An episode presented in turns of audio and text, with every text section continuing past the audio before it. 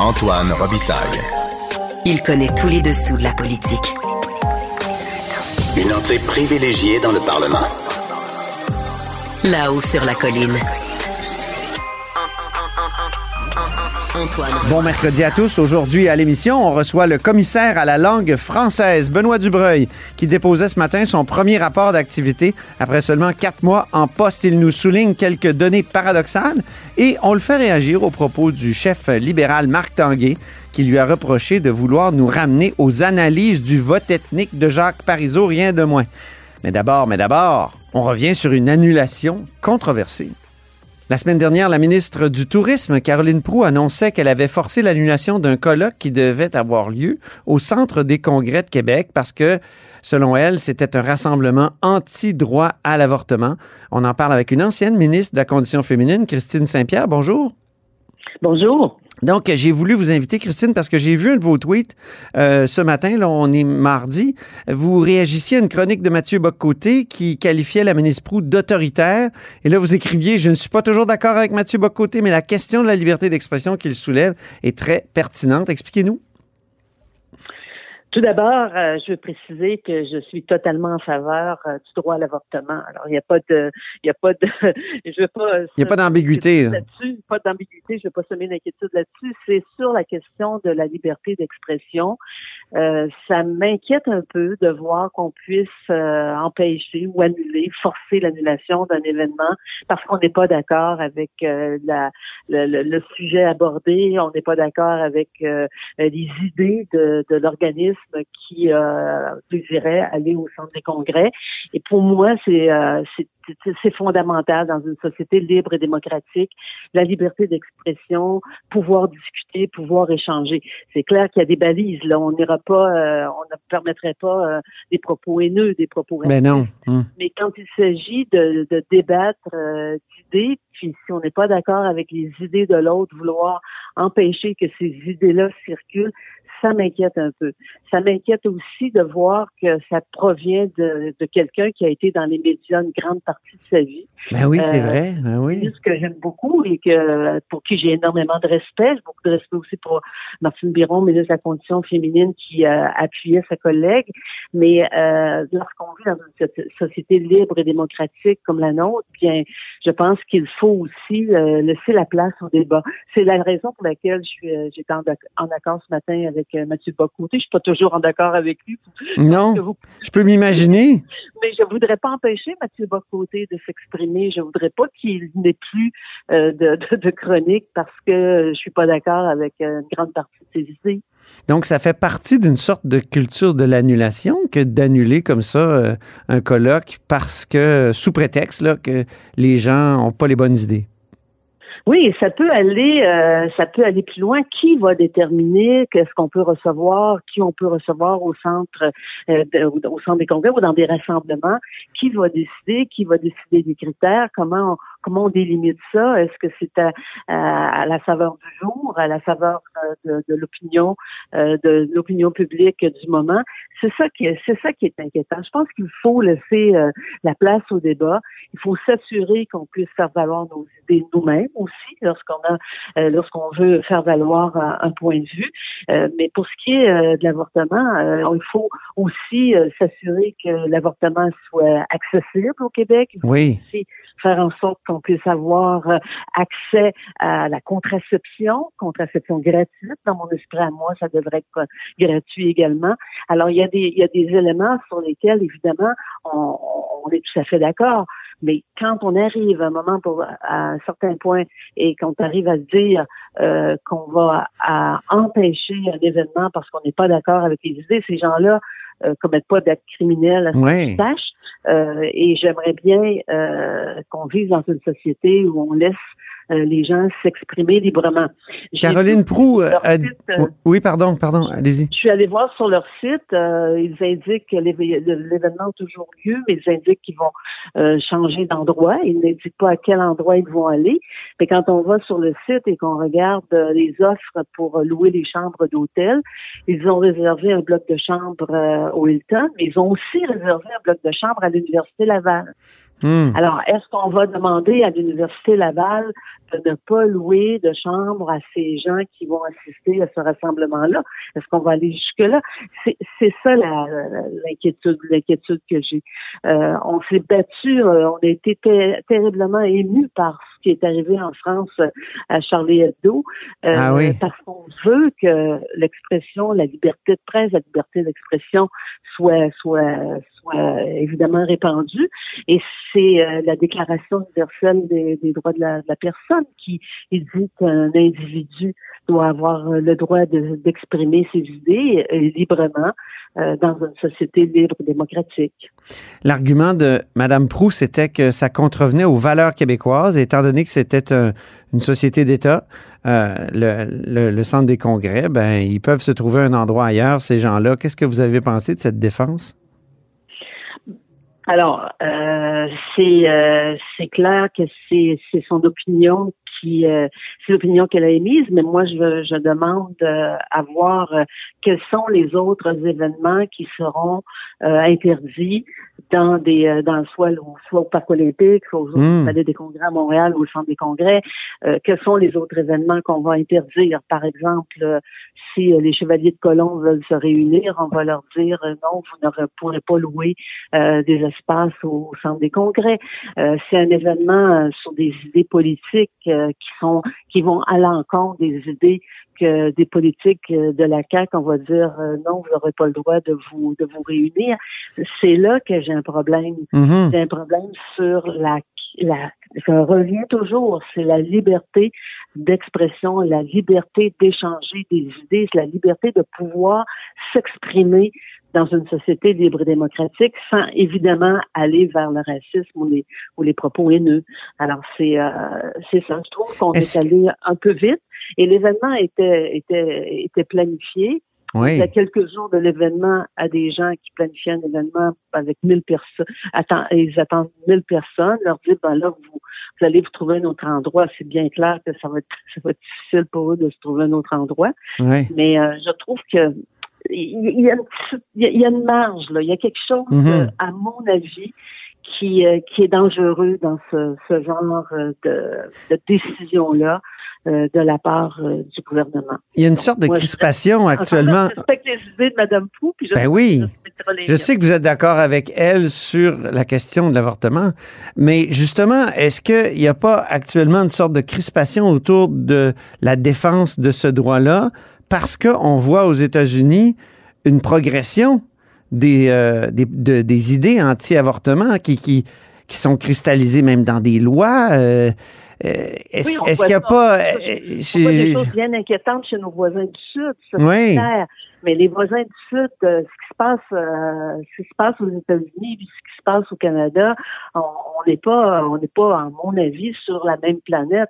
Euh, on regarde évidemment au Canada, il y a eu des tentatives euh, à Ottawa de projets de loi privés qui ont été déposés, mais ils ont toujours été battus. Euh, la société québécoise et la société canadienne vont toujours défendre, à mon avis, Oui. le droit à l'avortement. Et je pense que ça, c'est comme en- entrer euh, dans nos critères. Mais il va y avoir des gens qui vont dire, ben nous, on est, on est, on n'est pas d'accord, mais ces gens-là, euh, ils n'adoptent pas le, de loi, ils ne, ils ne, sont pas élus, ils ne, ils ne- on, on les, on les voit s'exprimer. Euh, c'est un mouvement religieux aussi, entre autres, là, qui, euh, qui euh, veut voulait se réunir à, à Québec. Euh, on peut pas empêcher la liberté, la liberté de religion non plus. Alors, Mhm. euh, mais oui, il y a des choses qui se passent aux États-Unis qui nous, qui nous, nous surprennent et qui nous jettent à terre. Puis des fois, je me dis dans quelle société euh, ils vivent, mais Mais c'est ça, mais quand quand il y a une montée comme ça, des idées euh, anti-droit à l'avortement, certains concluent que le temps est plus à la discussion, mais euh, il faut choisir son camp. Et je lisais, par exemple, euh, Chantal Guy dans la presse qui disait carrément, écoutez ça, personnellement, je refuserais d'aller discuter avec quelqu'un qui croit que les femmes n'ont pas le droit de décider pour leur corps en matière de procréation, de peur de lui mettre mon poing sur la gueule avant même qu'il s'ouvre la trappe. Ça, c'est, elle écrivait ça le 23 avril dernier dans la presse. Est-ce que c'est pas risqué, ça? Est-ce que ça participe pas de la même espèce de, crispation ou de, de réaction excessive de, de Caroline Proux? Ben, je pense que ce, ce commentaire-là va trop loin, à mon avis. Euh, je pense qu'on peut discuter, on peut s'asseoir, on peut argumenter. Et moi, j'aime le débat. J'aime les gens qui s'expriment intelligemment. J'aime les gens qui ont des, des arguments qui vont qui vont me convaincre. J'aime ça. J'aime ça euh, écouter des débats. Puis j'aime j'aime j'aime que la société puisse avoir des gens qui qui vont débattre. Mm. Mais de dire, de parler de point sa gueule, on parle on parle de violence. Ben oui. J'ai milité pour en faveur de l'avortement depuis que je, depuis que je suis adolescente. Là, ça fait plus de 50 ans. Là. Euh, jamais, jamais, jamais, je voudrais qu'on revienne au broches à tricoter. Là. Ben non. Puis euh, jamais je voudrais que. Mais c'est ce qui c'est clair que je pense qu'on n'est pas euh, rendu à, à un moment où on doit se dire que on refuserait de, de parler à quelqu'un qui ne partage pas les mêmes opinions que nous. C'est ça qui est, à mon avis, risqué. Et je pense que Mathieu Bocoté met le doigt dessus ce matin dans son papier avec la question de la liberté d'expression, sur la liberté d'expression en général, euh, et sur la question aussi, quels sont les, les principes fondamentaux Ouais. auxquels on se référence? Ouais. Moi, je n'ai pas vu euh, qui va les déterminer, ces principes fondamentaux-là. Ben c'est ça, les valeurs québécoises. Qu'est-ce que c'est? Quelle valeur québécoise peut nous, nous, nous, nous autoriser à soit empêcher un congrès de se tenir ou de mettre un point sur la gueule à, à- à cette personne qui supposément ne respecterait pas ses valeurs? Personne, personnellement, je, je pense que non, mais euh, je pense que peut-être aussi que les tribunaux vont devoir un jour euh, se prononcer là-dessus. Je ne sais pas si Mm. le groupement va faire affaire avec euh, les tribunaux pour aller éclaircir la situation, Hmm. mais il reste que ça me... Ça m'a- j'ai été surprise, puis je me dis, euh, si j'avais été dans la même position, quelle aurait été ma décision? Euh, je- je- J'essaie de, de, de, de comprendre. Ouais. Et des fois, tu dis, bien, il y a des décisions qui se prennent rapidement. euh, il y a des réflexions qui qui arrivent vite. euh, euh, tu veux aussi euh, être certaine que ton message, ton message passe. Mais euh, est-ce que c'est au prix de la liberté d'expression? Parce que euh, comme ministre de la condition... La liberté d'association? Ben oui. Comme, comme ministre de la condition féminine, c'est vrai qu'il doit avoir d'énormes pressions pour dire ce congrès-là se tient. euh, là, il faut faire quelque chose. Euh, En même temps, euh, si ça se sait que la ministre n'a rien fait pour empêcher un tel congrès, peut-être qu'elle qu'elle en subirait aussi euh, les, des, des- des qu'elle subirait des critiques. Donc, euh, ça doit être une situation difficile. Je me mets à sa place. Je veux pas la condamner trop facilement non plus. Moi, moi non plus. Ce que je dis, c'est qu'il y, a un- il y a un danger sur la question de la liberté d'expression. Et je pense qu'aussi, le, le, le, le- le ministre ou le gouvernement peut dire, nous, nous sommes nous sommes en faveur euh, du droit à l'avortement. Nous ne dérogerons pas à cette idée-là, mais de là à empêcher Mm. que des gens se réunissent euh, qui ne sont pas d'accord avec cette idée-là se réunissent, c'est là Ouais. que peut-être euh, euh, une pente glissante. Euh, et c'est pour ça que dans le, le tweet de ce matin, j'ai dit que j'étais euh, d'accord avec le propos autoritaire. J'aime pas beaucoup le mot. Là, j'utilise le mot autoritaire. Je trouve que c'est un peu fort. Et ennemi de la liberté d'expression. ouais. Là, il met le doigt vraiment sur quelque chose. C'est la question, à mon Ouais. avis, de la liberté d'expression. Merci beaucoup, Christine Saint-Pierre. Ça me fait plaisir. Ancienne- plaisir de vous parler. C'est un plaisir partagé, hein, ancienne députée de l'Acadie et ancienne ministre euh, de la condition féminine et bien d'autres choses. On se reparle. Au revoir. Merci. Au revoir.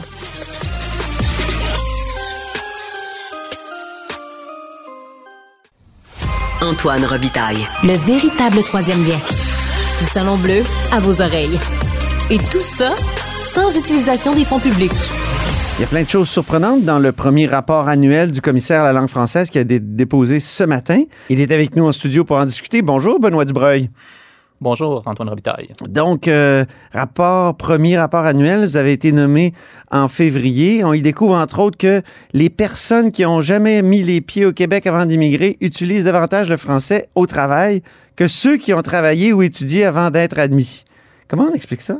Oui, Ben, c'est une statistique intéressante. Je pense qu'elle n'avait pas été sortie encore. Essentiellement, vous savez, les gens qui sont admis à l'immigration au Québec, Il y en a qui, effectivement, ont jamais séjourné. Il y en a d'autres qui ont été ici comme étudiants. Il y en a qui ont été ici comme travailleurs. Oui. Et euh, ce que j'ai constaté en fouillant les données, et je vous, a- je, vous- je vous avoue que ça m'a quand même surpris, c'est qu'effectivement, les gens qui ont immigré au Québec sans avoir été étudiants ou sans avoir été travailleurs et au Québec préalablement utilisent davantage le, le français, environ, un environ 10 points euh, d'écart. Donc, euh, je trouve que c'est intéressant.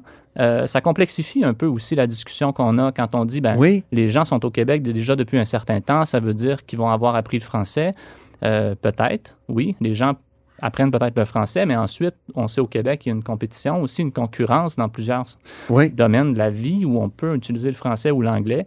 Donc, le fait d'être ici depuis un certain temps n'offre pas nécessairement une garantie non plus que les gens vont travailler euh, en français.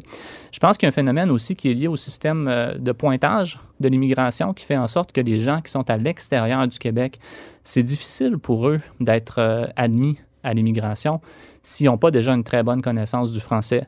Alors que quand on est au Québec depuis un certain temps, si on a un diplôme québécois ou si on a occupé un emploi au Québec, ça permet d'avoir plus de points sans nécessairement parler français. Ah, Donc, oui. je pense que c'est un peu ce qu'il y a derrière ça.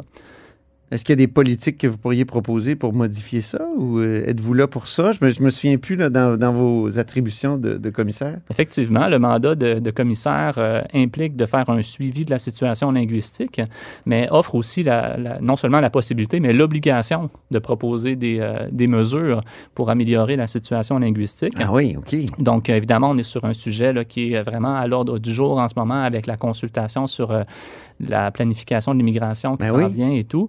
Donc, Même euh, si votre rapport a été un peu éclipsé par euh, les feux de forêt, c'est le cas de le dire. oui, malheureusement, euh, Mais c'est quand même un sujet qui va revenir, ça c'est sûr. Le français, c'est euh, très important actuellement. Absolument. Mais pour moi, vous savez, c'est un premier rapport annuel. Donc, euh, j'ai été nommé, euh, comme vous l'avez mentionné, début février. Ben je oui. suis entré en fonction début mars. Donc, j'ai pas eu le temps de lancer de grands chantiers là, pour faire des, des recherches vraiment très originales. Par contre, quand j'ai été nommé, il y a plusieurs personnes qui m'ont questionné sur ma vision de la situation, quelle était ma lecture, quels étaient les constats que je faisais quant à Mhm. la place du français, et beaucoup en lien avec l'immigration, parce que c'est une question qui est à l'ordre du jour aujourd'hui. Oui. Donc, pour moi, ce rapport-là, c'était plutôt une façon de mettre ensemble, de regrouper, en fait, un certain nombre de constats euh, pour que les gens qui s'intéressent à, à ma fonction puissent aller voir, écoutez, qu'est-ce qu'il qu'est-ce qu'il pense, lui, en fait, de la situation du français. Et j'établis justement un certain nombre de constats là, dans, le, dans le rapport euh, que je vous invite là, à Puis ce- consulter. Ben oui, puis celui dont je parlais, euh, donc que les gens qui n'ont pas séjourné au Québec euh, utilisent plus le français, ça prouve que c'est important de travailler sur le français en amont, donc avant l'arrivée aussi. Oui, en amont et sur Même le s'il y profil a le phénomène des points dont vous avez- que vous avez expliqué, ouais, mais ouais, euh, il faut que le gouvernement, et c'est un peu ce qu'il annonçait récemment, là, que l'immigration doit être de plus en plus francophone. Même à un moment donné, on a pas parlé de 100 oui. Oui, c'est clair que je le montre aussi dans le rapport, il y a encore des progrès à accomplir. hein. Ouais. Donc, dans la population immigrante aujourd'hui, on a fait beaucoup de progrès. là. Je pense que c'est environ 60% des immigrants qui fonctionnent de manière prédominante en français. Puis, il y en a peut-être un autre euh, 20% qui Mhm. utilisent le français là, à différents degrés dans la vie de tous les jours. Donc, on ne part pas de zéro. Non. Et par contre, dans la population non immigrante, on est beaucoup plus haut. On est plus autour de 80-85 Donc, si on veut évidemment stabiliser la situation du français à long terme, il faut fermer, il faut refermer cet écart-là. Il faut que l'utilisation du français dans la population immigrante rejoigne l'état qu'on a dans, la, dans le reste de la population. Et c'est pour ça qu'il faut continuer à travailler. Là. Sur le numérique, euh, on sait à quel point c'est important. Le numérique, c'est en train de transformer l'équilibre linguistique mondial, je dirais, donnant beaucoup d'importance à l'anglais. Vous- Vous constatez euh, à la fin de votre rapport que l'apparition des, des appareils numériques dans nos vies a complètement bouleversé les façons d'interagir. Vous soulignez qu'il conviendrait d'étudier l'impact de ce bouleversement sur nos habitudes linguistiques. Donc, euh, ce travail n'a pas encore été réalisé, mais avez-vous comme une hypothèse? euh, Et est-ce qu'il y a d'autres euh, sociétés qui peuvent nous, nous, nous, euh, nous inspirer?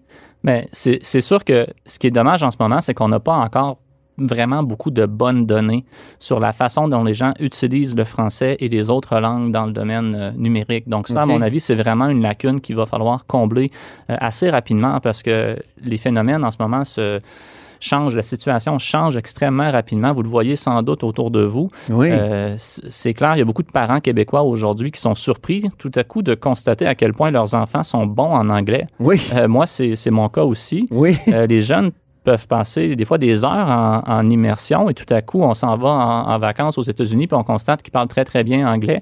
Donc, euh, ça change parce qu'évidemment, ça va affecter, ça va influencer leur consommation de, de, de produits euh, culturels. Ensuite, ça va changer aussi leur rapport à la langue quand ils vont être dans un contexte où ils vont avoir le choix entre le français et l'anglais.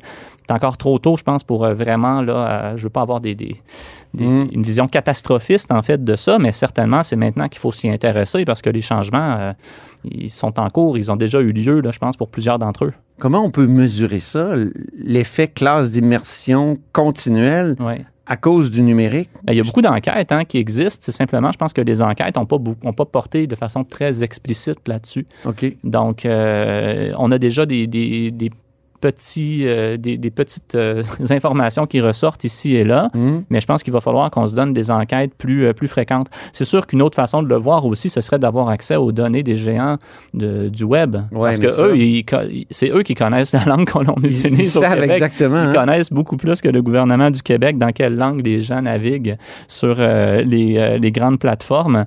Et donc, si on était capable d'avoir accès à ces données-là, évidemment, on saurait beaucoup plus. Vous avez beaucoup de pouvoir, vous, le commissaire? Oui.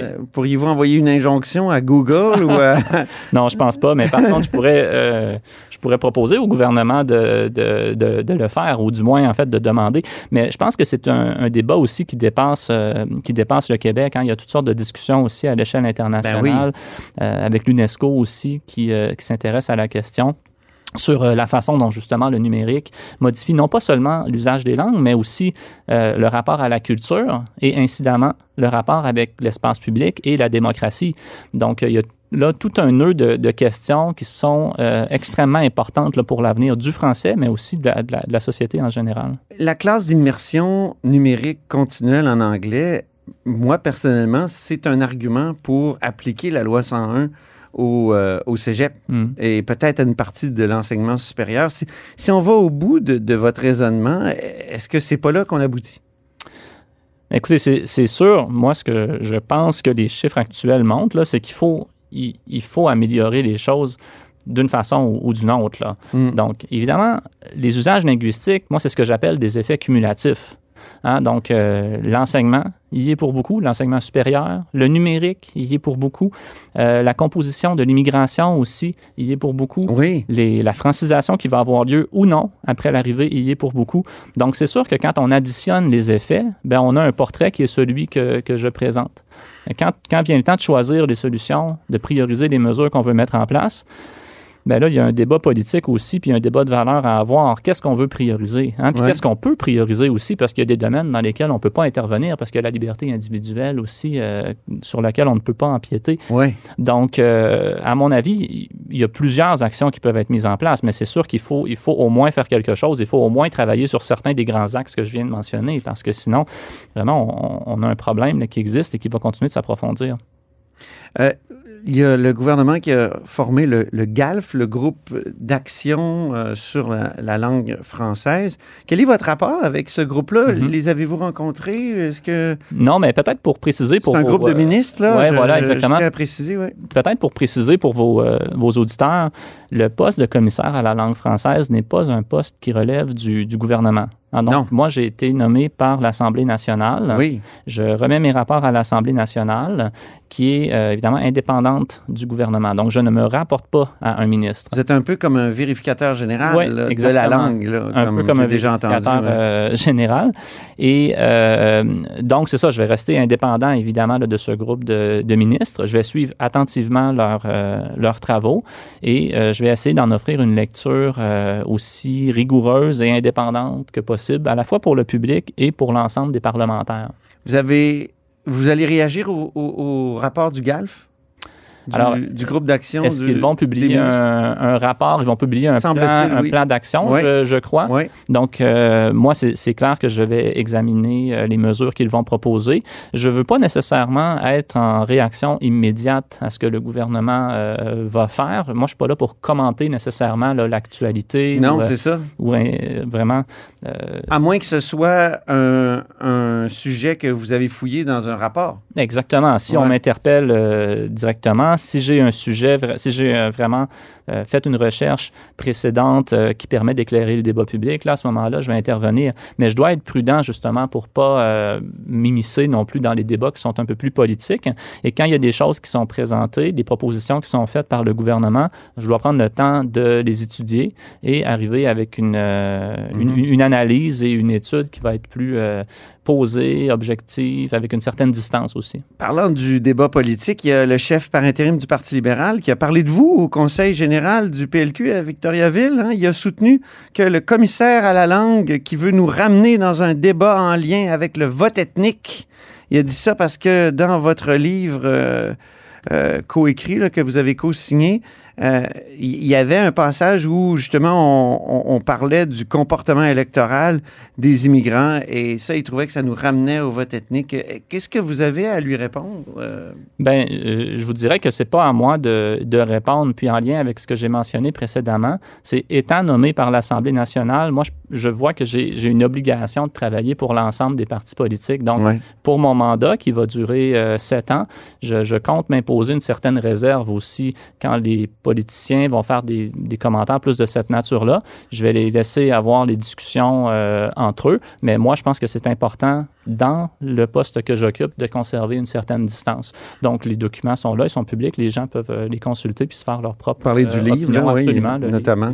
les déclarations des uns et des autres. Je pense pas que c'est à moi là, de, de- de- d'entrer dans ces débats-là. Mhm. Ouais. Puis les- pour les prochains mois, le- votre, votre programme, donnez-moi deux, trois euh, éléments de, de votre programme euh, Alors, euh, de travail. Ouais, c'est ça. Beaucoup, beaucoup de, de paperasse, beaucoup, beaucoup Ah oui, de, paperasse? de re- ressources humaines, euh, Ah oui, technologie c'est vrai, il faut vous embauchiez du monde. là, vous, là, là. Absolument, c'est ça. Donc, euh, on est là-dedans, on travaille fort. J'ai des personnes déjà qui se sont jointes à moi et on travaille à mettre en place une organisation. Donc, ça va être encore ça Budget pour, de euh, 2 millions? 2,2 millions en Oui. fait de budget là, qui été voté par euh, l'Assemblée, le bureau de l'Assemblée nationale. Donc c'est euh, ça c'est pour la volet, le volet plus organisationnel. C'est sûr qu'il y a d'autres thèmes aussi qui vont m'intéresser dans les prochains mois. Euh, évidemment, il y a une consultation qui s'en vient euh, sur la planification de l'immigration. C'est dans l'air, ça m'intéresse énormément. Ah que- oui, OK. ben oui, évidemment, les décisions qui vont être euh, prises, les orientations qui vont être données vont avoir un impact sur la situation du français. D'autres questions qui m'intéressent beaucoup aussi, euh, toute la question du français dans la, dans la science. Oui. Il y a en ce moment beaucoup d'intérêt qui est porté à cette question-là au Québec et à l'échelle internationale. Donc, euh, très certainement, je vais m'y intéresser aussi. Vous l'avez mentionné, la question du, euh, du numérique Oui. aussi. Je ne sais pas encore exactement comment me positionner dans ce débat-là, mais je vais essayer de trouver un angle là, où je peux avoir une valeur euh, ajoutée et dire quelque chose d'intéressant parce que c'est au centre. C'est votre rôle. Ben, c'est mon rôle et puis Ouais. c'est au centre, en fait, en ce moment, de, au, au centre de ce qui compte. Très bien. Merci beaucoup, Benoît Dubreuil.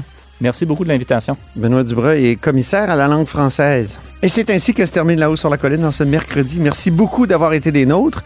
N'hésitez surtout pas à diffuser vos segments préférés sur vos réseaux, s'il vous plaît. Ça, c'est la fonction partage. Et je vous dis à demain.